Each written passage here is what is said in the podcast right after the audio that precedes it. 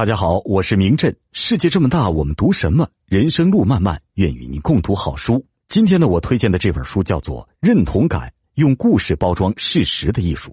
在现实生活中呢，一个故事和一张分析的数据，我想呢，几乎所有人啊都愿意选择相信那张数据。但与此相悖的是啊，真正能够让人印象深刻并且产生共鸣的，却是那个故事，而非那张冷冰冰的数据。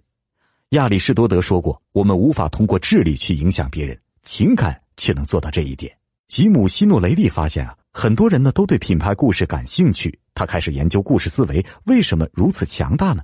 他发现啊，在某种程度上，故事让人们产生了共鸣，这些共鸣就是我们共同分享的拥护的潜在信念。如果呢，我们把品牌看作故事，我们便不只是在寻找买家，而是在寻找相信这些故事的人。这种对于故事表达艺术产生的认同感啊。就成为了塑造品牌最重要的精髓。这本书呢，是以品牌故事为切入点，阐述了故事背后惊人的科学。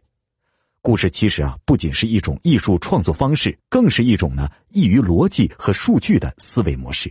这种模式啊，可以塑造一种深层次的认同感，从而能够延伸到每一个人的生活里，比如找工作、面试、谈恋爱啊，与人相处等等等等，都需要认同感。